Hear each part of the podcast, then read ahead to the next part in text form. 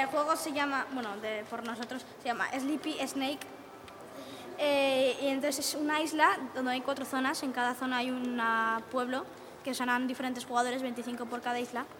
Y el objetivo del juego es que tu equipo consiga, el, el primero, eh, conseguir la, una poción que está compuesta por cuatro ingredientes que se consigue uno en cada zona. El del bosque eh, tiene que ser el cuerno de un unicornio. Sí, y también conseguir una planta para respirar bajo el agua. Y también tienes que conseguir una planta para respirar bajo el agua, porque luego vas a la playa, eh, que, eh, vas a la playa donde tienes que sumergirte para encontrar a una sirena con la que le tienes que arrancar un pelo para otro ingrediente para la pócima. Luego al volcán, donde creo que hay un monstruo de las cavernas que se han inventado ellos. Eh, y ese pues tendrás que arrancar, tendrás que cogerle un poco de magma, eh, eh, tendrás que cogerle un poco de magma de su interior. Y luego en, en lo último que son las montañas es una, hay una flor de hielo que tienes que meterlo en una cápsula especial para que no se derrita. Y así juntarlo todo y llevarlo a la serpiente esta para que antes de que se despierte dormirla otra vez y conseguir que la gente confíe en ti para darte lo que necesitas. Conseguir que la gente confíe en ti para darte lo que necesitas. Eh, esta especie de bala puntiaguda con un tentáculo es el calamar gigante, que es una de las pruebas que hay que pasar para llegar hasta la sirena. La sirena, que, que está impresa en un papel, que es eh, de la que tienes que arrancarle un pelo para poder conseguir uno de los ingredientes de la pócima. Este es el, el, basilisco, que es la serpiente, que le hemos hecho juntando un montón de, de limpiapipas y le hemos puesto esto, eh, que es para que sea más gorda y se note más que es un basilisco y las cejas que las hemos hecho con un papel negro es para que se note que esté enfadado. ¿Y el cuerpo central qué es, Daniel? El cuerpo central. Lo, verde, ¿eso Lo verde, sí. Y luego esto es ¿Pero qué es eso verde? El cuerpo de la serpiente. Esto es la cola que está hecho también por el parte pipas. Esto es el, el rey bárbaro que, que tiene 10 ojos. Y, y pues lo hemos hecho con, con dos pelotitas como de algodón y con 10 ojos saltones y también con cartulina le hemos hecho la corona. Este es el unicornio del bosque al que teníamos que arrancarle un cuerno. Lo hemos hecho con dos bolitas y con la punta de un rotulador le hemos hecho un pequeño agujero para, para que parezca que es su boca. Y hemos cogido unos par de pipas y los hemos enrollado para que parezca su cuerno, que luego hay que arrancarle para conseguir otro de los ingredientes. Estos, son los, estos son los habitantes, que son pelotitas de un ojo, a los que se comería el basilisco a no ser que lo duerman antes de que se despierte. Esta es una araña mutante que, como no se ha desarrollado tanto como las otras, solo tiene un ojo y una pata. Y luego tenemos este monstruo de tres ojos y tres, y tres corazones Em, que es el vigilante del rey en la caverna. Y ya están. Tres corazones por si se cae, por ejemplo, a la lava, que no se muera, porque es uno de los sirvientes más fieles del rey bárbaro. Y los tres ojos es para poder vigilar mejor. La edad eh, primero va a ser para tres años, después dispositivos hemos puesto ordenador, consola, tablet y móvil. Se puede jugar sin wifi eh, de una a 100 personas. Solo se puede jugar si tú pagas una cuenta mensual y de 1 a 25 personas sin, si no pagas nada.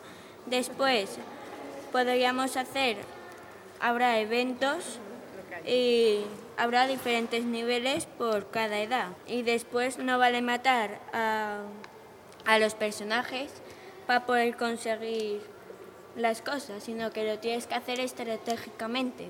Y si detectas que, bueno, y el juego si detecta que está más de tres horas jugando, se autoapaga y hasta el día siguiente no puede, no se puede volver a jugar.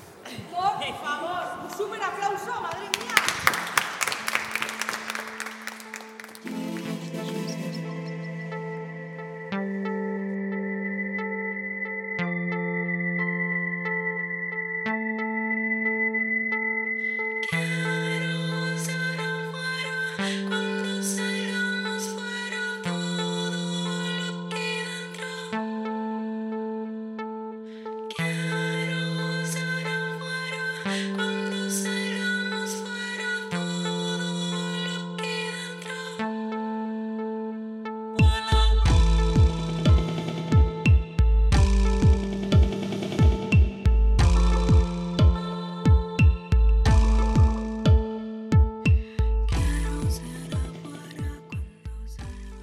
Bienvenidas, bienvenidos a Efluxión, el cartucho 17 que introducimos en nuestra videoconsola del 2022 después de las vacaciones veraniegas, muy disfrutadas.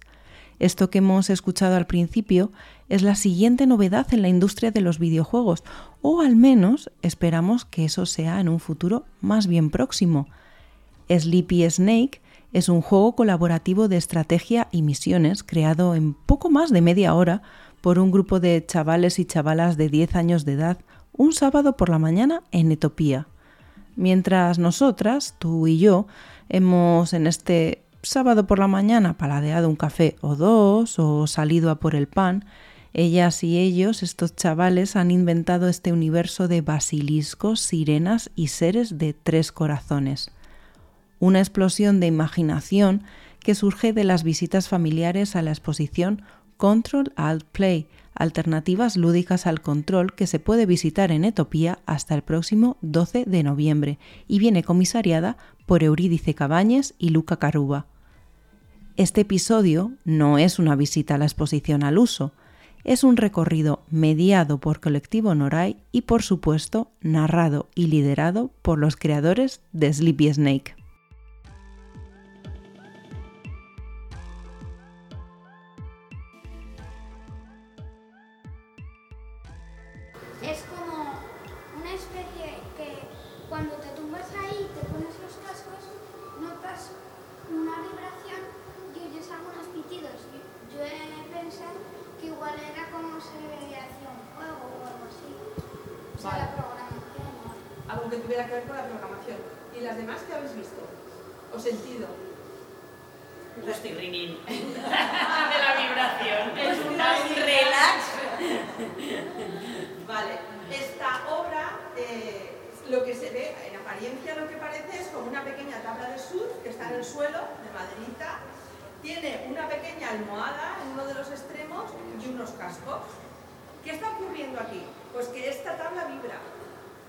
Y estos cascos te están llevando a un sonido. ¿Y qué tiene que ver esto con un videojuego? Este es un videojuego que se está produciendo en este momento. Hay un algoritmo que está recogiendo el sonido que se produce aquí, en este momento. ¿Veis esta pantalla? Que recuerda un poco el código de ajuste este, ¿no? Eh, ¿Veis que en algunos lugares hay unos números que están rodando? Vale, bueno, pues esos números son eh, una secuencia que está pasando porque se está produciendo este videojuego en este momento. Es decir, el sonido que se está produciendo tiene que ver con el propio, la propia programación que tiene el videojuego y con el sonido que recoge y lo mete dentro. Así que nunca lo que se produce es igual. Se está produciendo a cada momento y es solo en vivo. Estáis en un concierto en vivo. ¿Cómo os quedáis? Estas tablas de surf que nos han dado Gusti Rinin forman parte de la instalación inmersiva corporal Ones Aptiques del artista Xavi Manzanares, una experiencia sensorial y de escucha corporal entrelazando la relajación, la intuición, la imaginación y los sueños lúcidos, mecánicas y estéticas del mundo gamer que a través del sonido expandido, en este caso binaural y áptico, nos llevan de la mano a pluriversos lúdicos. Eh, todos estos artistas nos quieren llevar a otros lugares que quizás son los habituales en los videojuegos, que es el me siento, tomo mi mando, cojo una pantalla.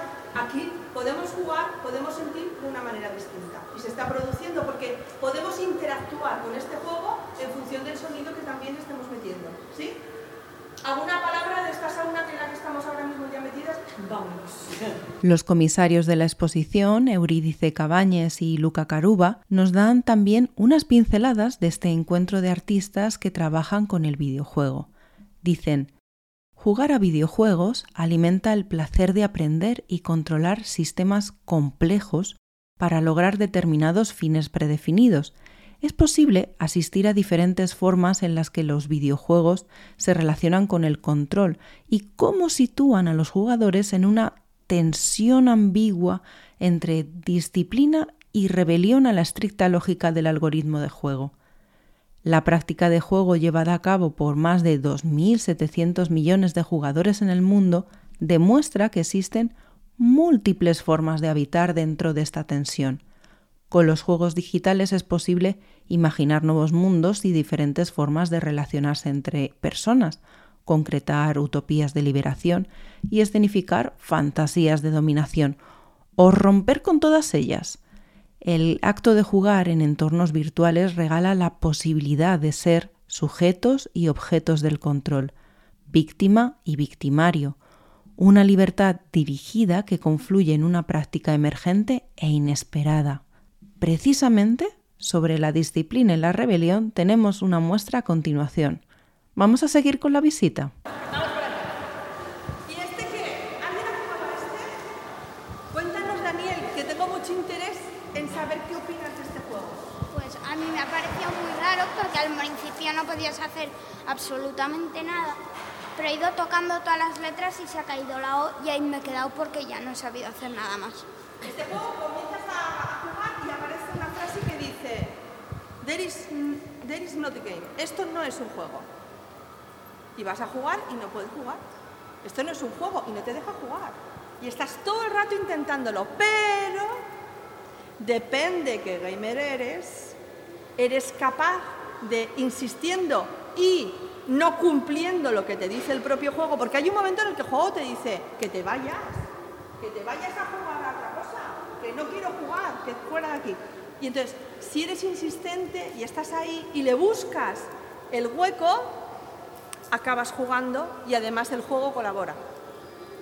Pero tienes que insistir, ¿no? Es una manera de, bueno, en los juegos no siempre hay que seguir la norma. Este es el juego, este es el típico videojuego que cuando digo, se ha acabado la exposición. Esta obra que tanta extrañeza nos ha causado viene de la mano del creador Dromia Pixel, que se caracteriza efectivamente por sus creaciones vintage cargadas de píxeles y mucho sentido del humor y la autoparodia. Esta creación es de 2022, pero desde los años 70 el videojuego como objeto de diseño se ha desdoblado, siendo cada vez más difícil reconocer e identificar. Una multiplicidad de productos, especialmente de carácter artesanal, problematiza el medio y expande sus características y propiedades. Hoy en día es posible asistir a una generación de creadores que, inspirados por el videojuego, proponen objetos videolúdicos no identificados que escapan las taxonomías conocidas y los géneros establecidos, rompiendo con las reglas del pasado y extendiendo el potencial lúdico más allá del producto videojuego. Eh, os acercáis, por favor, estamos aquí, os acercáis aquí, luego vamos allá, ¿vale? Os acercáis aquí. Contadnos que, que habéis investigado sobre esto, que se ilumina, es como una especie de una mesa que se ilumina de colores, ¿no?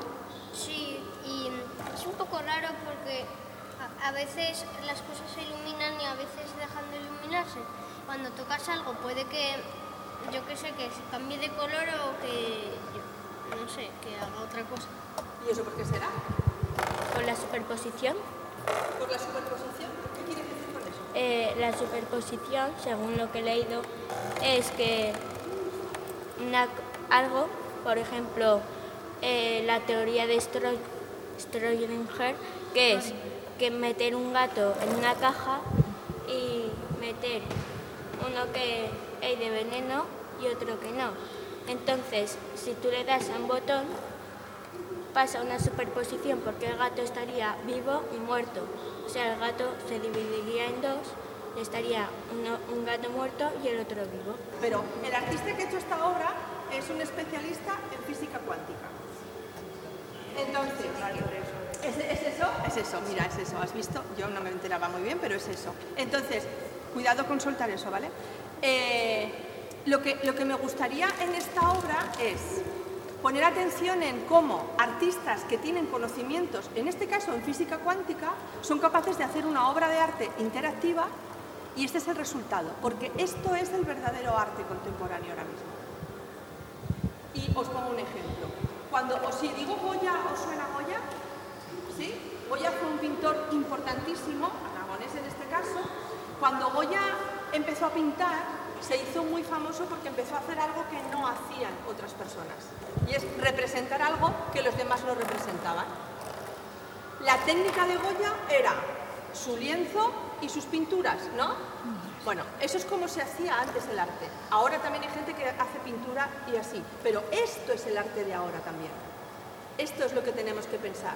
Si pensamos en arte contemporáneo, tenemos que pensar en esto, en artistas que utilizan todos sus conocimientos para crear, como lo hizo Goya también, todos sus conocimientos los puso al servicio del arte. Pues estos artistas también. Es como que tenemos que abrir esa mirada para darnos cuenta que tenemos que incluir todo esto. Bueno, gracias por esa explicación. Yo voy a intentar entenderlo, pero no sé si lo voy a conseguir. Y este otro, ¿habéis, ¿habéis jugado a este? ¿Alguien? ¡Ah, qué curioso! ¿Cuál es este? ¿Cuál es Vale, poneros aquí, haced un poquito de espacio, porfa, para que todo el mundo lo vea.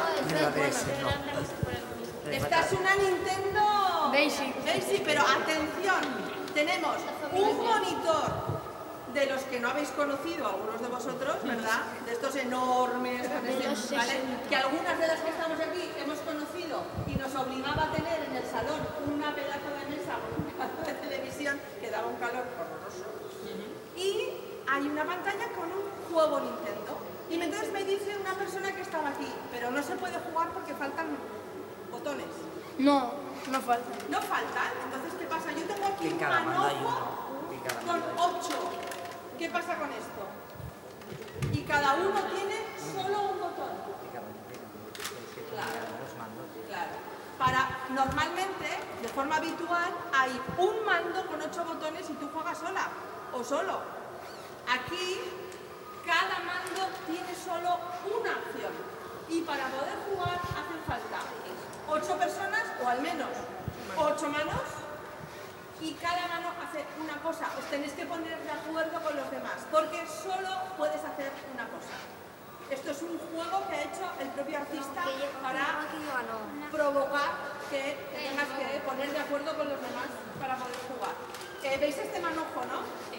Intentaremos mm, soltarlo y os invitamos a que luego intentéis jugar porque es bastante divertido ponerte de acuerdo con ocho. Bueno, no lo sé si es divertido. A mí, a mí me ha parecido divertido, pero igual es porque no soy muy buena. Los controles de juego representan el objeto central del aparato lúdico, ya que vehiculan la interacción y median entre los humanos y las máquinas. Más allá de los controles tradicionales de juego, como el teclado, el ratón y los gamepads, existe todo un mundo de creadores que ensaya con diferentes tipos de controles, generando con ello nuevas formas de jugar. En este caso, el artista Patrick Lemieux multiplica los mandos de control del famosísimo juego Tetris y lo convierte en una experiencia colaborativa, donde además la coordinación entre los jugadores activa otras formas de relacionarse, tanto con el juego, pero también con el propio espacio que nos rodea. Eh, vamos a pararnos aquí un momento y aquí necesito, por favor, que os coloquéis por unidades familiares, es decir, por eh, casas donde vivís iguales. Que os voy a hacer una pregunta. Vamos a hacer algo estadístico, ¿vale? Voy a identificar lugares de vivienda. Aquí hay un lugar de vivienda, aquí hay otro, aquí hay otro, aquí hay otro, aquí hay otro, otro, otro y otro. ¿Sí? Vale. Y vosotras sois tres lugares de vivienda, ¿vale? En la estadística podéis entrar, pero la pregunta es por hogares, por casas. La pregunta es, necesito que contéis, por lo bajini, ¿vale? Lugares de vivienda también, una, podemos, eh, ¿vivís en una única casa? ¿Sí? ¿Ellos tres? Vale. Pues nos haces el favor tú de ser la contable, ¿vale? La pregunta que voy a hacer que es muy fácil. Tenéis que contar cuántas pantallas hay en vuestra casa y sirven, entran en el lote, televisiones, tablets, pantallas de videojuego, eh, móviles y teléfonos que te permiten interactuar cogiendo correos o incluso jugando no sé qué. Hacedlo por lo bajini, por favor. Necesito un número de Alexa, todo esto no. Todo eso no, porque no hay pantalla, vale, vale.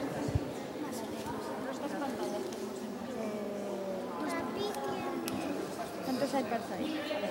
Es televisión. Ah, no, la televisión.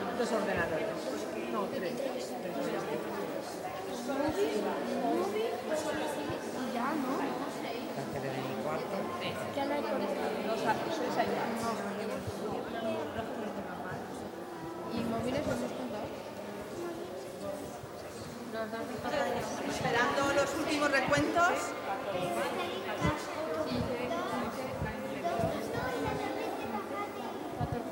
Vale, venga, vamos allá. ¿Falta este hogar? ¿Lo tenéis? Sí. Vale. ¿Cuántas pantallas tenéis en casa? Ocho. ¿Y cuántas personas vivís? Cinco. Ocho pantallas, cinco personas. 12 y dos personas. 12 y dos personas. Ya veréis luego la proporción porque es. En vuestra casa de- eh, vivís cuántas personas adultas? ¿Y adultas? Dos. ¿Y hay tres niños o niñas? Tres. Tres. ¿Y tú eres la mayor? Vale. Esto es importante, ¿vale? Porque si hay personas más de más edad, ya disponen de un móvil, ya- ¿vale? Entonces, por eso. Entonces, 12, 12, 2. 8 y dos personas. 8, 2. 7, 2. 16, 3. 16, 3. 6, 4. 6, 4. No, somos cuatro personas y seis pantallas. Ah, vale. 4 personas y 6 pantallas. Esto es, eh, creo que es el, el- el más bajo que hemos encontrado hasta ahora. Cuatro personas, nueve pantallas. 4 personas, 9 pantallas. Una persona, tres pantallas. Una persona, 3 pantallas. Dos personas, cinco pantallas. 2, 5. 8, 3. 8 pantallas, 3 personas. Tres personas, 14 pantallas. 3 personas, 14 pantallas. Cuatro personas, 12 pantallas. 4 personas, 12 pantallas. Em, cuatro personas, 11 pantallas. 4 personas, 11 pantallas. La media está, si, eh, hay alguna persona que no es mayor de edad, pero ya está en ese tramo de los 10, 12, 14 años, eh, una, media, hasta ahora, eh, así a ojímetro, de 14 o 15 pantallas por 3 personas en casa. Y, no es proporcional, es decir, puede que a lo mejor haya 6 personas y no se multiplica por ese número. Y puede que seas 2 personas y tengas 11 pantallas. ¿De acuerdo? O sea que no es este recuento para decir, guau, guau, es simplemente para que nos hagamos conscientes. ¿Por qué? Porque cada vez necesitamos más de dispositivos electrónicos para estar en casa y trabajar. Yo, por ejemplo, los necesito para trabajar, a veces para mi novio también. Entonces, simplemente es porque seamos conscientes de eso.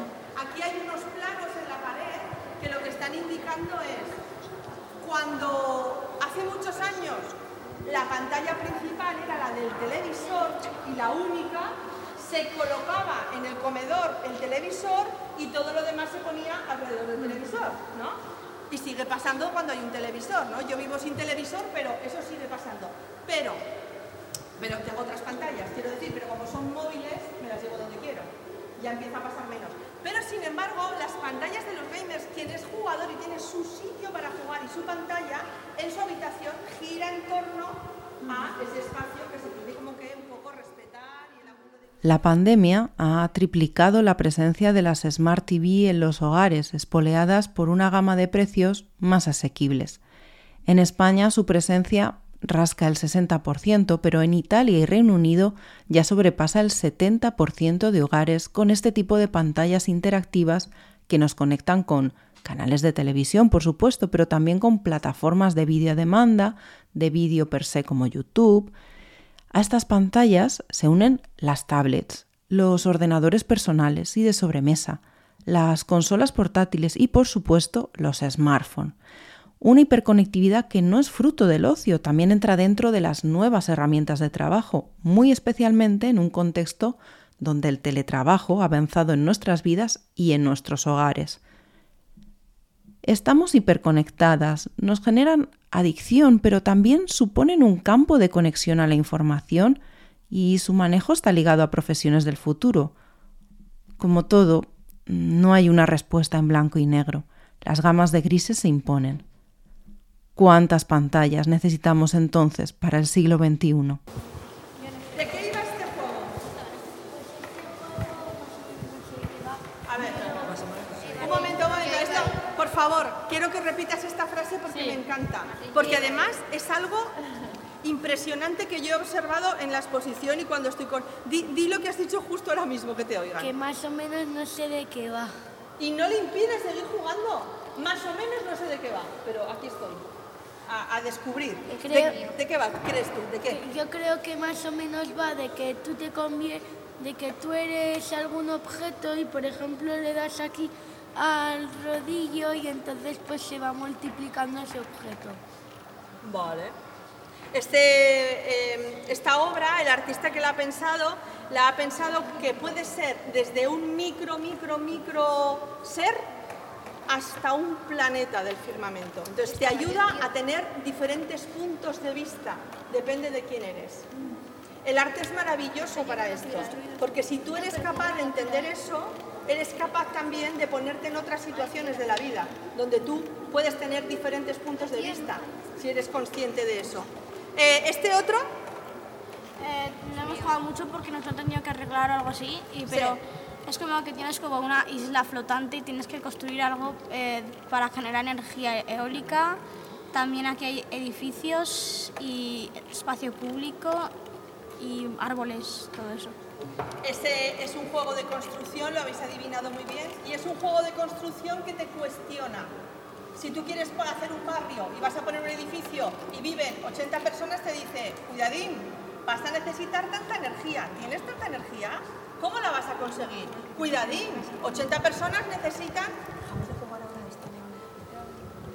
80 personas necesitan tanta cantidad de agua. ¿De dónde vas a sacar el agua?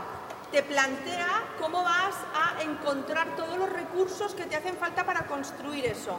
Y un pequeño, esto es un guiño para un poco para los mayores y las mayores que estamos aquí. Este juego, el creador, el, equipo que los que lo creó, ha metido un pequeño guiño que es, si creas un lugar y pones muchas cafeterías, directamente mete a hipsters dentro de las cafeterías.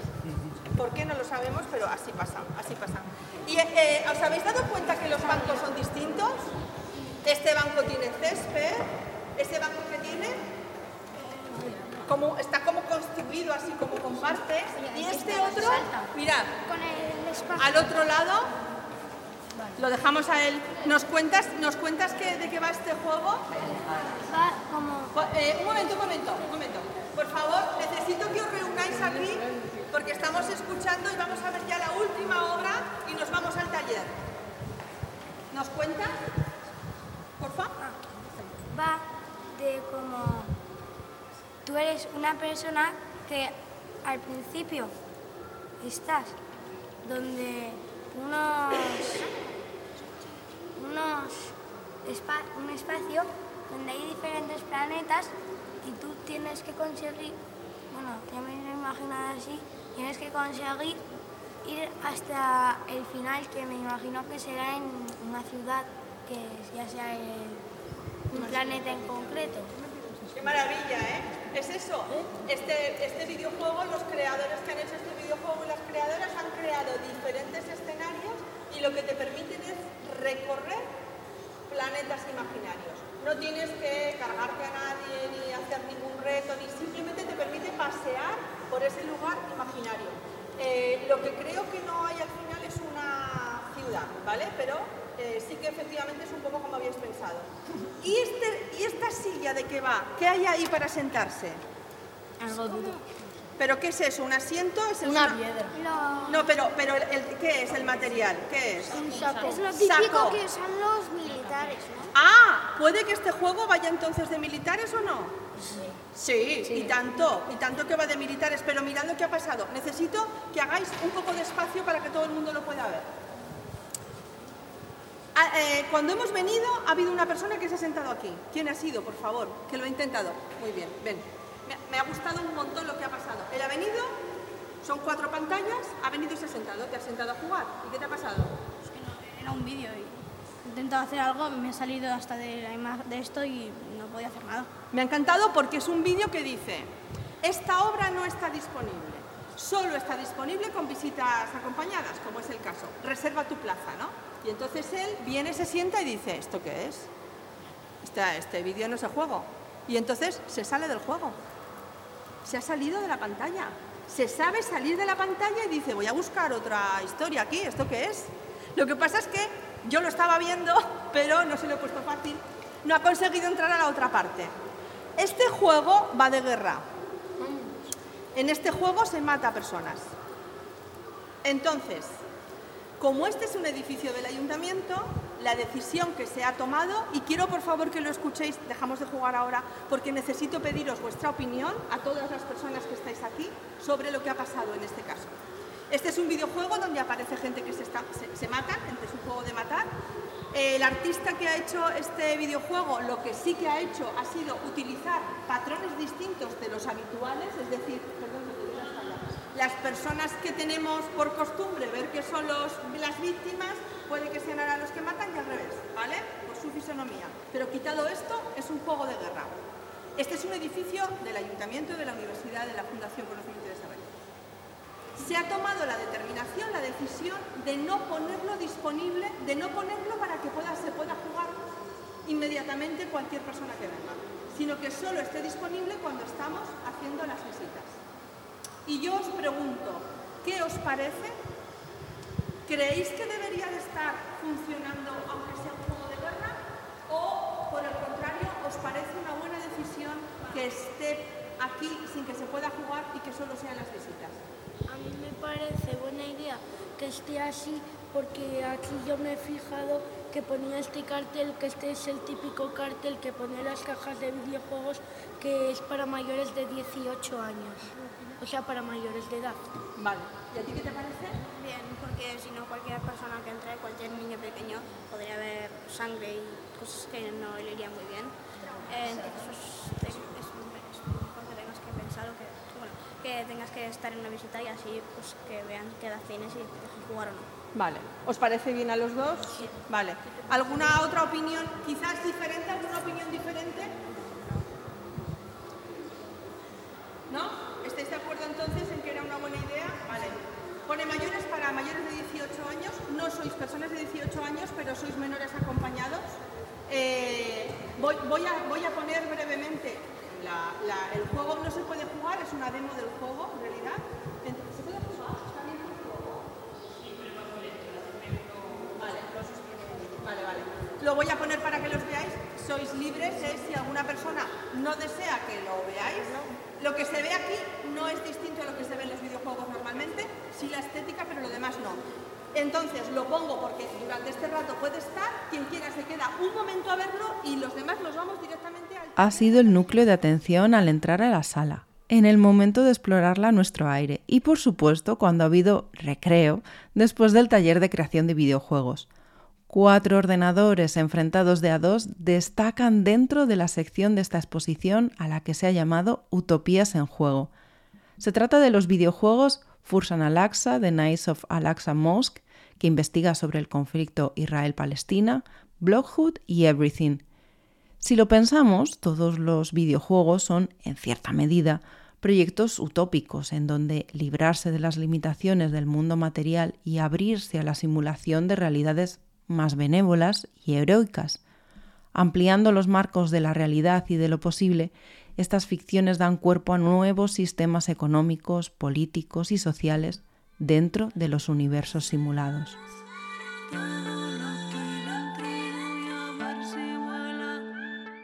La utopía, lejos de ser un horizonte inalcanzable, una vez dentro del sistema digital, se convierte en una potencia imaginativa capaz de transformar el mundo más allá de la catástrofe ambiental, económica y de la información.